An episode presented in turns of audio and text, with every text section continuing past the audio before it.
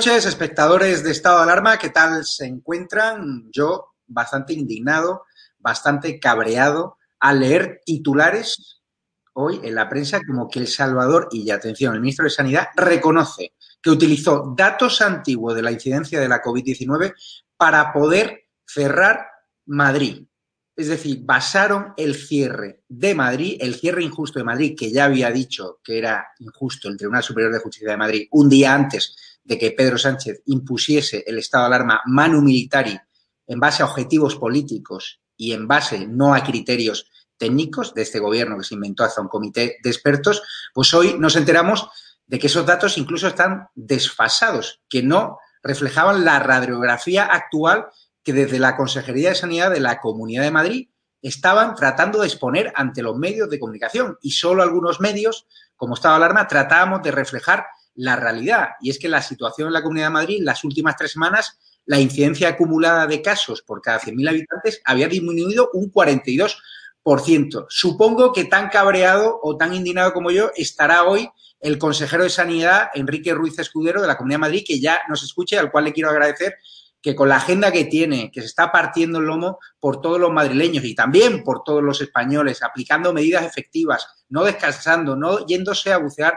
como Fernando Simón, supongo que estará cabreado, ¿no?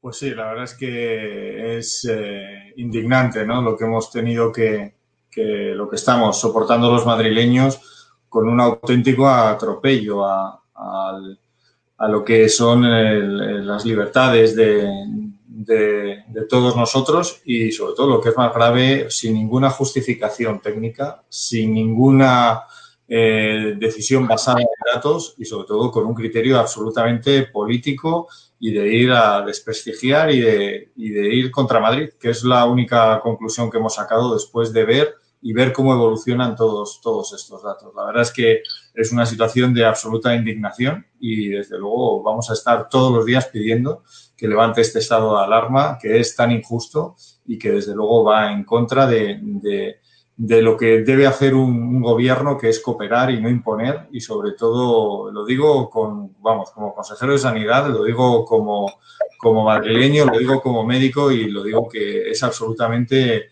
indignante todo lo que está ocurriendo. ¿Tiene tintes este gobierno totalitarios por la forma de proceder llamada desde Argelia de Pedro Sánchez diciéndole a ella que imponga a Díaz Ayuso que decrete el estado de alarma, filtrando información a medios amigos diciendo que Díaz Ayuso no ha querido hacer nada cuando es mentira, cuando Pedro Sánchez y Díaz Ayuso, según fuentes muy cercanas a ella, cuando estaban hablando por teléfono, resulta que ya Moncloa había filtrado su decisión de decretar el estado de alarma. ¿Estamos ante un gobierno, al menos en cuanto a las formas, totalitario? No, absolutamente.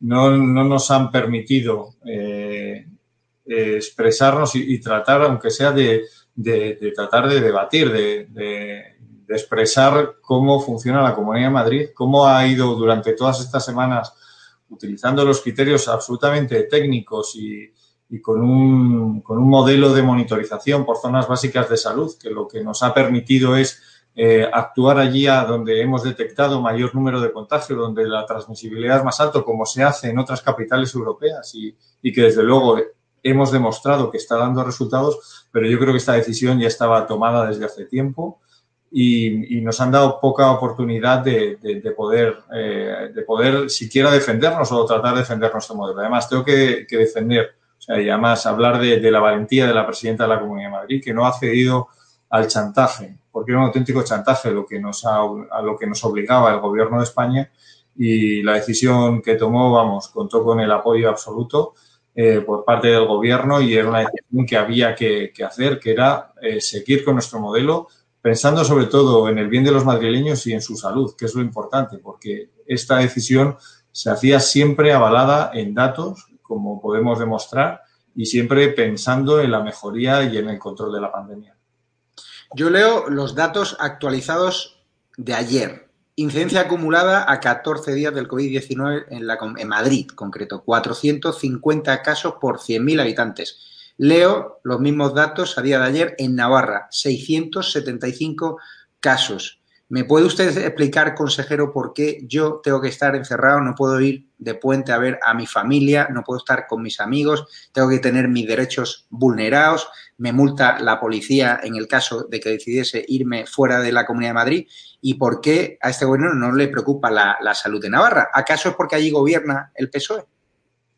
Pues seguro que si no hay condicionantes eh, técnicos, si no hay condicionantes basados en la salud, si no hay condicionantes basados en los datos y en el análisis, en el control y, en la valoración de la evolución de la pandemia, luego solo responde a criterios políticos. Porque, insisto que es una decisión que ya venía tomada, porque además ha ocurrido siempre que hemos tenido reuniones técnicas, no a nivel eh, que haya podido mantener yo con el ministro o que haya podido mantener la presidenta con el presidente del gobierno, eh, desde luego que cuando ha sido a niveles más bajos, siempre ha sido, eh, hemos obtenido la felicitación por parte del Ministerio de Sanidad. Con lo cual, si uno evalúa y, además reconocido eh, por ellos, por el propio Fernando Simón, que, que los datos iban en buena sintonía, que se estaba produciendo ese descenso no la estabilización, como ellos decían, si no responde a esos criterios, evidentemente tiene que tener condicionantes políticos como asesino.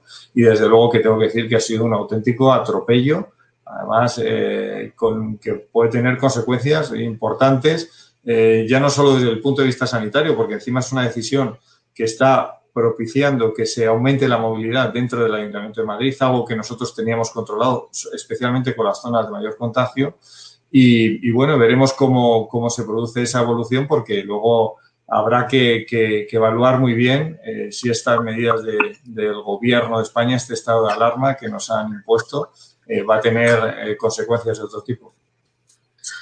Pero hay algo que se me escapa en el relato maquiavélico de Moncloa. Resulta que Pedro Sánchez, con la Avenida de la Comunidad de Madrid, organizaron en la Puerta del Sol un acto a bombo y platillo de mano tendida, de vamos a crear una comisión de coordinación entre el Gobierno y la Comunidad de Madrid. A los pocos días dimitía eh, el jefe de ese órgano de coordinación, no entendía nada, o supongo las deslealtades del Gobierno, no había una voluntad real del Gobierno de cooperar.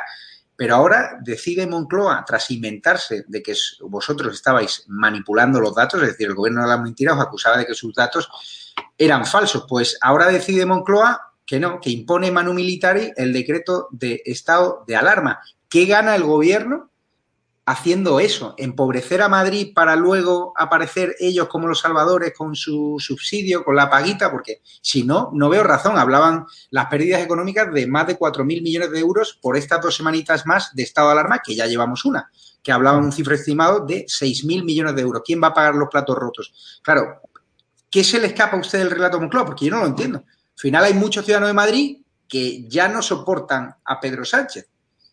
Es que, es que eso es lo más grave de todo, porque si todavía existiese una justificación de tipo sanitario, que no la hay, puesto que la línea que estaba llevando la Comunidad de Madrid eh, con esas zonas básicas de salud, además controlando dónde se iban produciendo esos contagios. Hay que decir que eso, ese sistema de monitorización y de aplicación de esas medidas restrictivas en esas zonas que eran 46 y en 45 se ha producido una disminución de la incidencia acumulada de manera importante.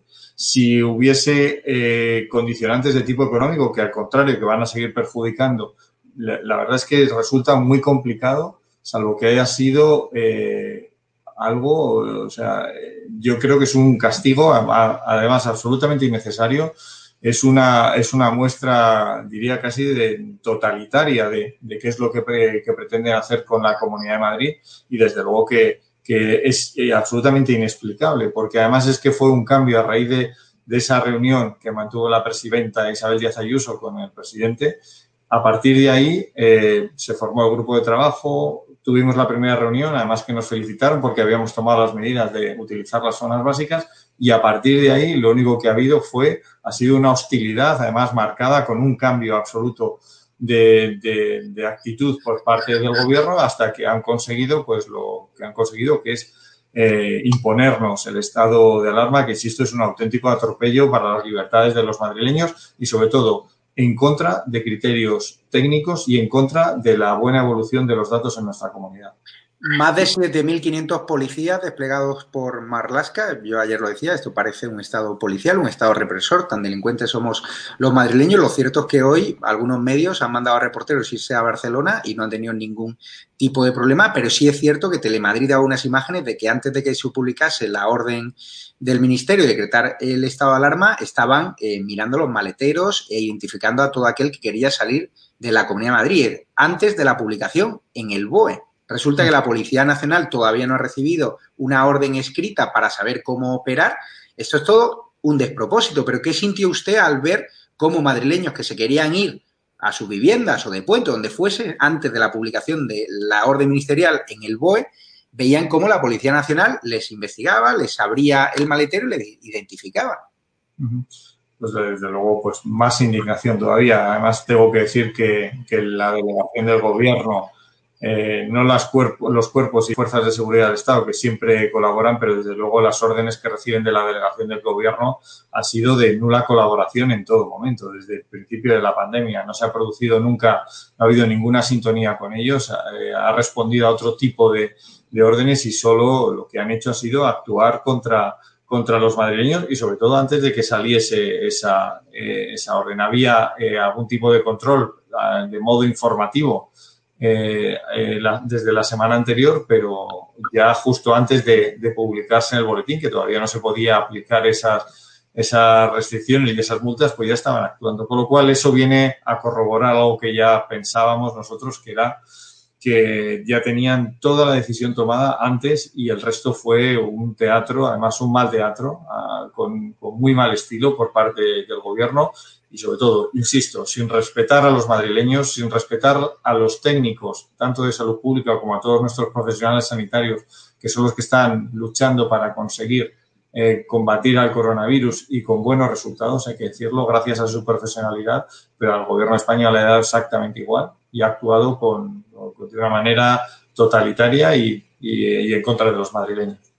Pregunta Javier García Ruiz de Marbella, que uno de nuestros suscriptores pago, que más nos ayudan económicamente a sostener este canal. Agradecérselo a todos los que lo hacéis, también a los suscriptores, por las costas económicas pues no podéis hacerlo y con vuestra fidelidad suficiente. ¿Qué medidas ha tomado el gobierno de España para controlar las entradas de personas desde el aeropuerto de Baraja? Es el kit de la cuestión. Vosotros habéis insistido muchísimo en que el aeropuerto de Baraja será un coladero.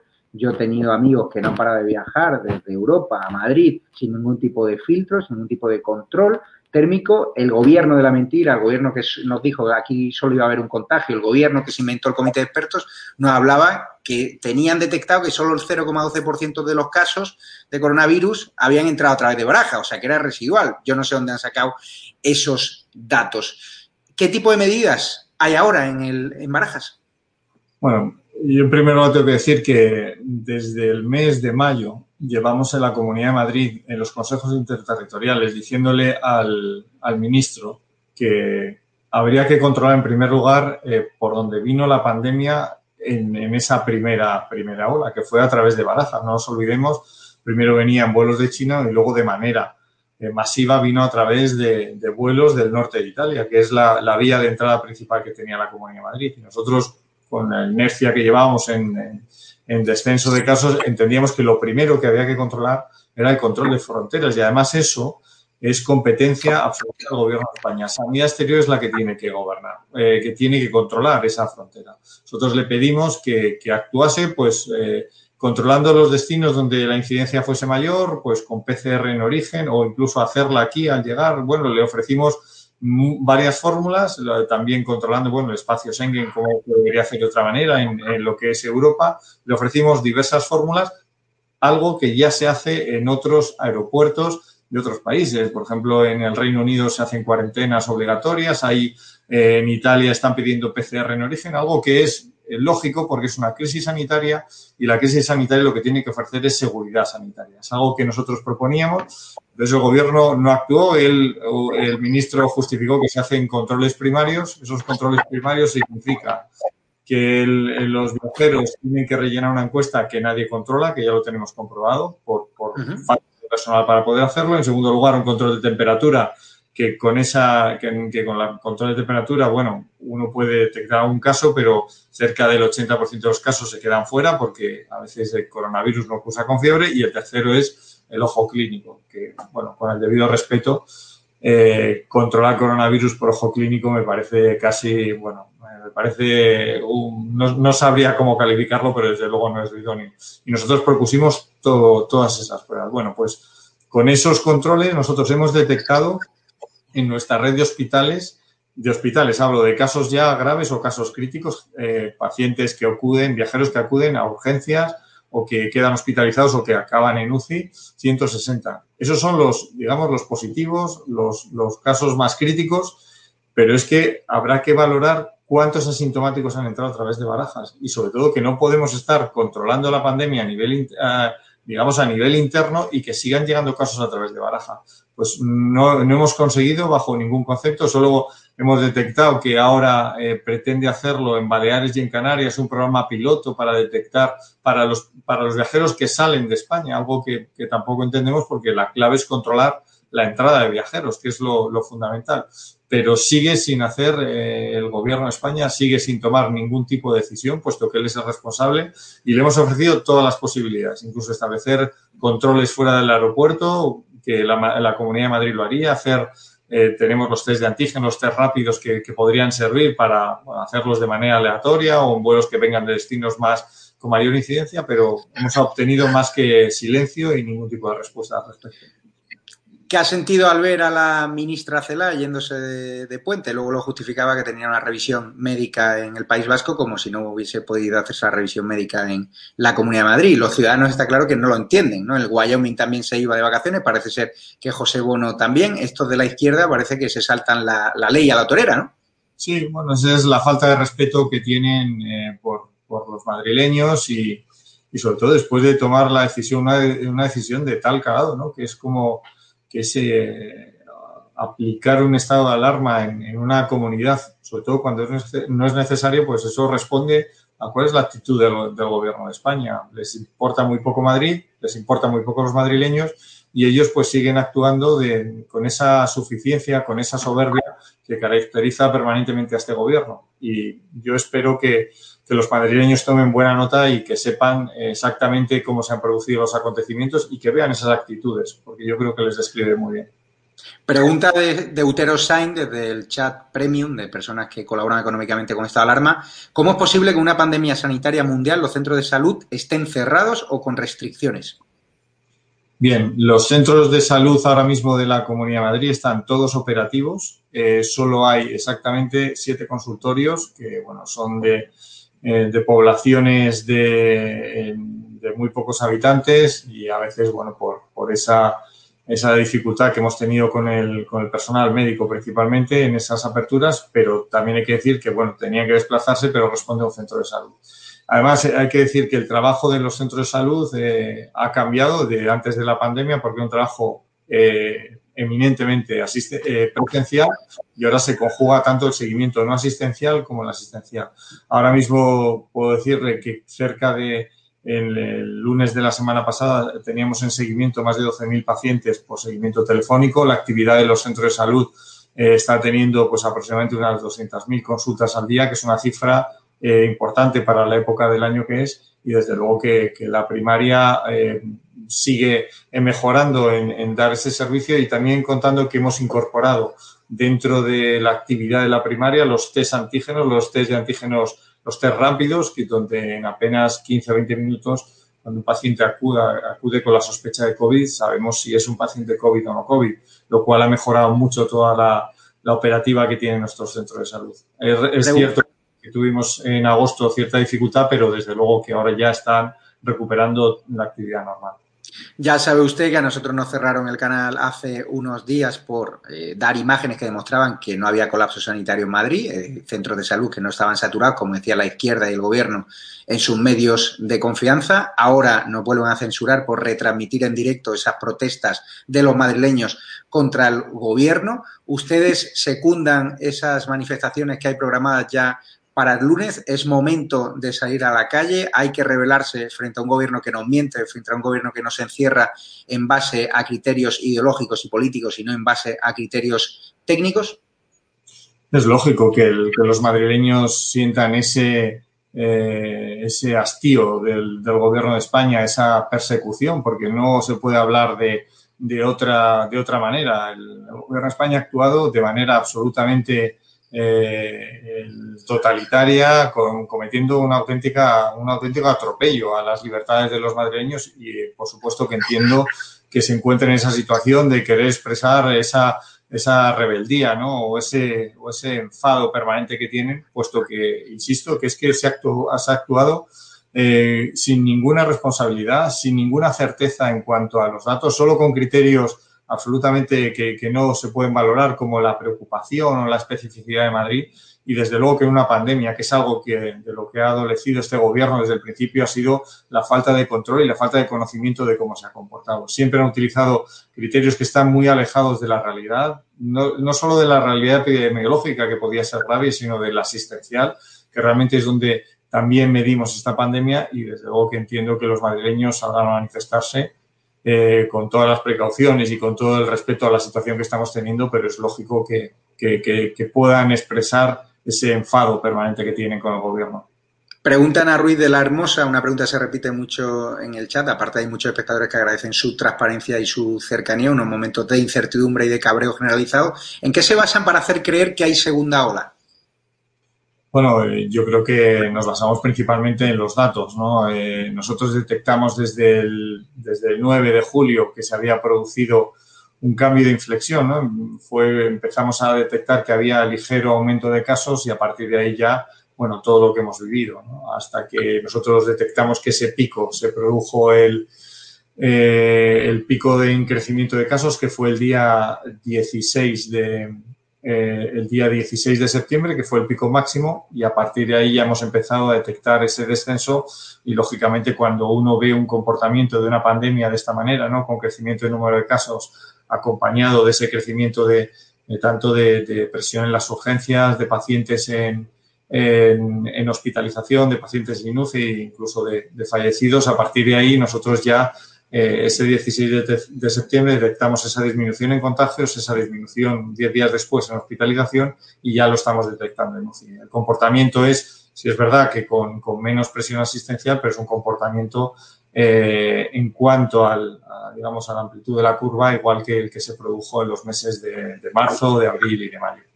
Pregunta Juan y MMG, que claro, dice, si la OMS está colocando a la Comunidad de Madrid eh, como la región europea donde más baja el riesgo de contagio por coronavirus, el plan de Isabel Díaz Ayuso está funcionando. ¿No le vale ya a este gobierno ni siquiera la Organización Mundial de Salud?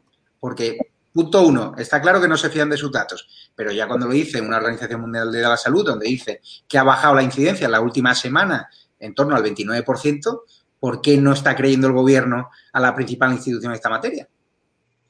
Bueno, pues es una cuestión de, desconfianza, de desconocimiento y sobre todo de no responder a criterios estrictamente sanitarios, porque es que el dato es aquí. Se ha bajado un 29% en la última semana, pero es que lleva bajando en tres semanas un 42%. Hay que recordar que detectábamos 26.000 casos hace tres semanas y estamos en 16.000 y la tendencia en esta semana va a ser todavía de un descenso que sigue siendo pronunciado, con lo cual eh, todo indica que, bueno, que ese sistema que utilizamos de, monitorización y de control a través de esas zonas básicas de salud, que es algo tan sencillo como detectar dónde se produce mayor número de contagios, donde hay más transmisión, eh, tratar de, protegerlas, de, establecer esas restricciones en movilidad y en, otro tipo de, actividad y a partir de ahí pues ir, controlando la pandemia. Y es, y es que así es como se ha producido. Y los resultados que estamos recogiendo es por precisamente por esa aplicación en zonas básicas de salud, que quiere decir, y además de manera eh, clara, que las medidas que nos ha impuesto el Gobierno de España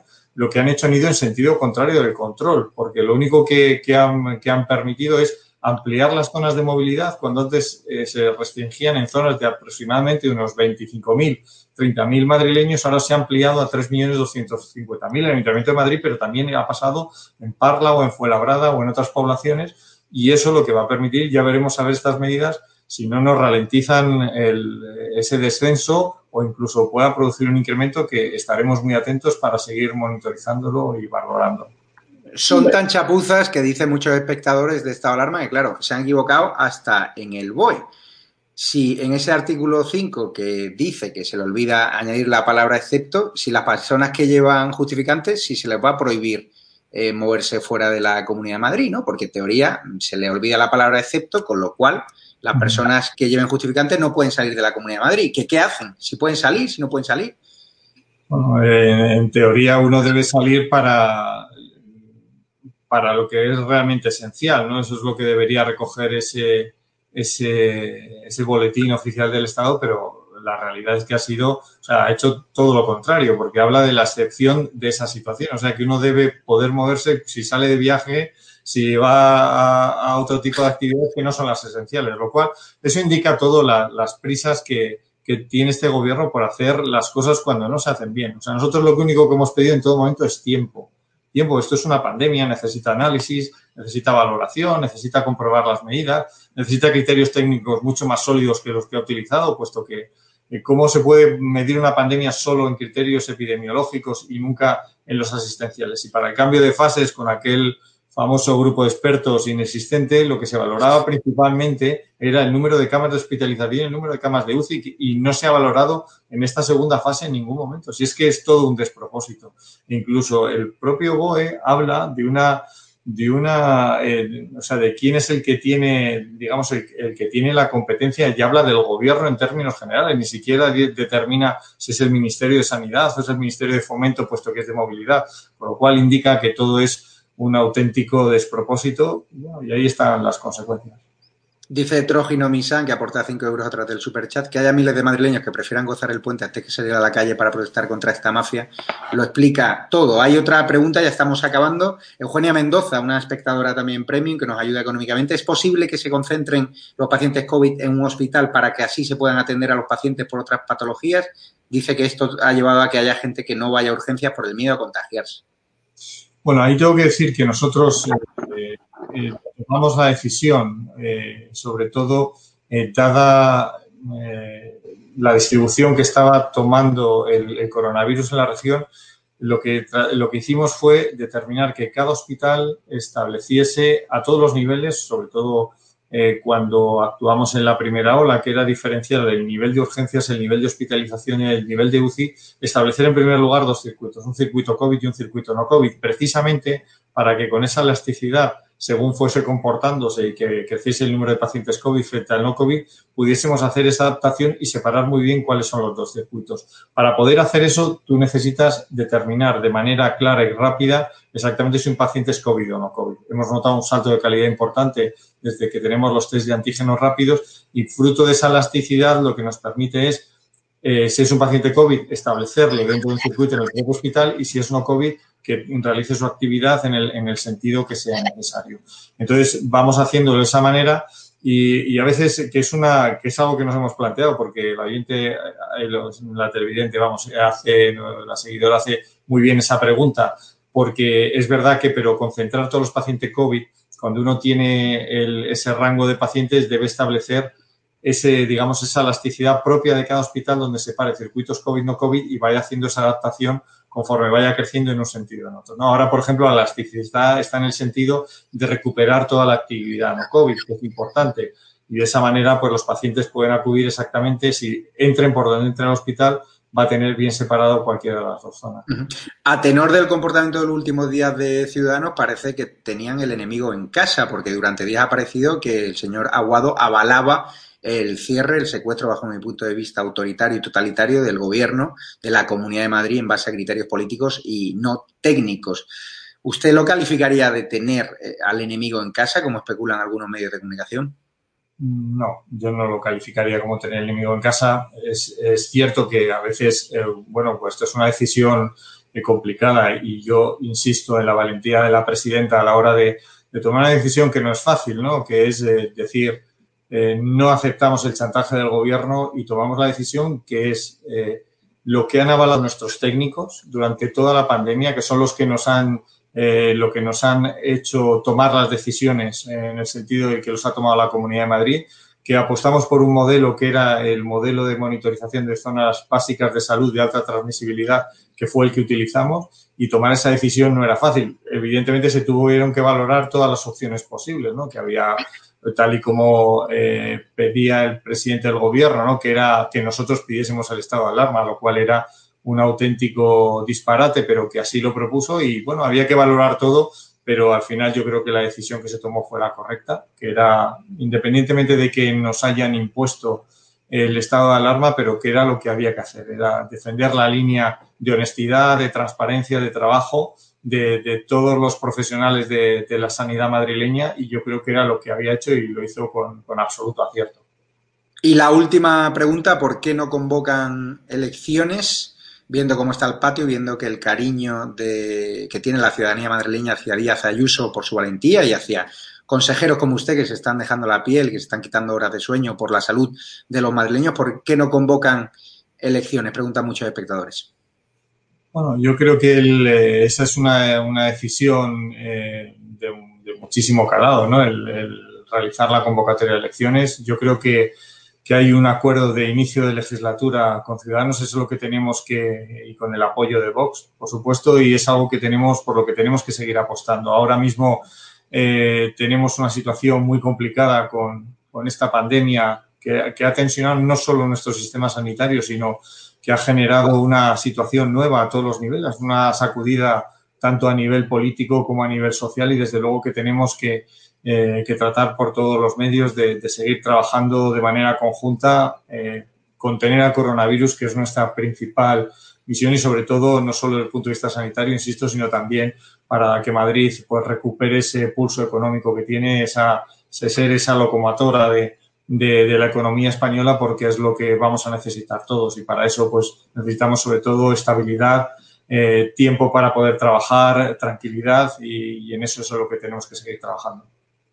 Muchísimas gracias, consejero de Sanidad de la Comunidad de Madrid, Enrique Ruiz Escudero. Agradecerle que haya estado más de media hora con los espectadores de estado de alarma, aclarando dudas, haciendo un ejercicio de transparencia que para nada lo hace el Gobierno ni el Ministerio de Sanidad de Salvador Illa, que nos ha mentido a sabiendas, que les ha traicionado. Y yo lo único que espero es que ni usted ni Díaz Ayuso se dejen de pisotear por el gobierno de Madrid, por el gobierno central, perdonen, porque yo creo que lo están haciendo muy bien. Cada día son más los españoles que valoran la gestión de la Comunidad de Madrid y del Partido Popular en Madrid y la valentía, sin duda, se va a valorar si convocan elecciones. Yo soy firme eh, apoyo eh, la candidatura de elecciones, entiendo la convocatoria, que no ahora mismo a lo mejor no es el momento por las circunstancias del COVID-19, pero no, tarden mucho que no me fío demasiado de, ciudadanos.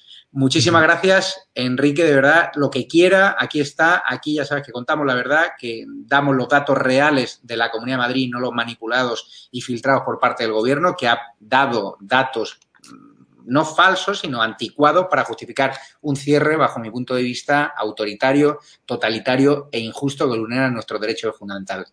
Gracias por defender la libertad y trasládele un fuerte abrazo a Isabel Díaz Ayuso, la presidenta de la Comunidad de Madrid, de parte de todo el equipo de Estado de Alarma y un abrazo a todos los espectadores de Estado de Alarma y gracias por apoyarnos a través de Patreon y de la comunidad de, YouTube. Ah, muchísimas gracias y desde luego les felicito por su transparencia, por su honestidad y por su valentía. Tarea nada sencilla en estos momentos y desde luego que se lo trasladaré a, la presidenta y sobre todo que tenemos que seguir en lo que es lo importante, que es eh, acabar con esta pandemia, pero siempre con, con la fortaleza, con el respaldo de los profesionales y sobre todo con con la responsabilidad de los madrileños que la tienen y mucha. Muchas gracias. Eh, espero que no nos censuren por este vídeo, pues ya sabes que para YouTube la verdad oficial es el gobierno, a pesar de que vosotros sois los que tenéis la verdad oficial en la Comunidad de Madrid, en sanidad, y así se ha demostrado con datos que avalan, que, están avalados incluso por la Organización Mundial de la Salud. Muchísimas gracias, Enrique, muchísimas gracias, consejero de Sanidad de la Comunidad de Madrid, y muchísimas gracias a los espectadores. Les dejamos ya en un nuevo enlace que abrimos en el canal alternativo, ya sabes, que nos han cerrado el canal oficial de estado de alarma. Le dejamos ya con crónicas educativas desde Galapagar con Hugo Pereira y con Miguel Frontera, a esa persona que Pablo Iglesias ha intentado meterle en prisión de forma injusta. Un abrazo fuerte a todos.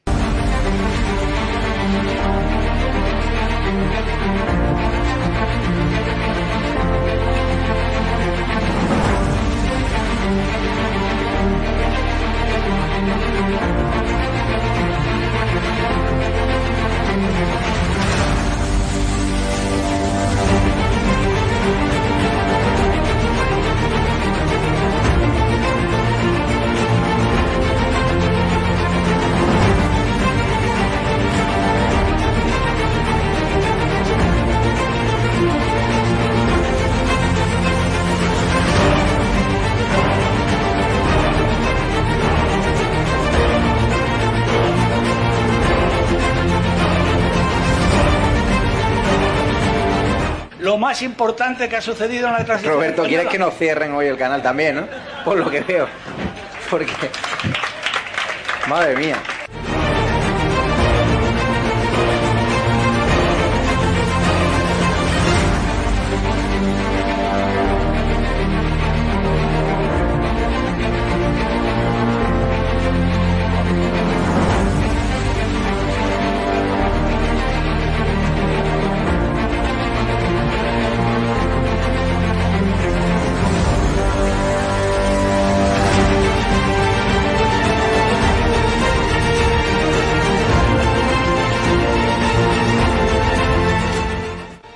Tener, como mucho, más allá de algún caso diagnosticado.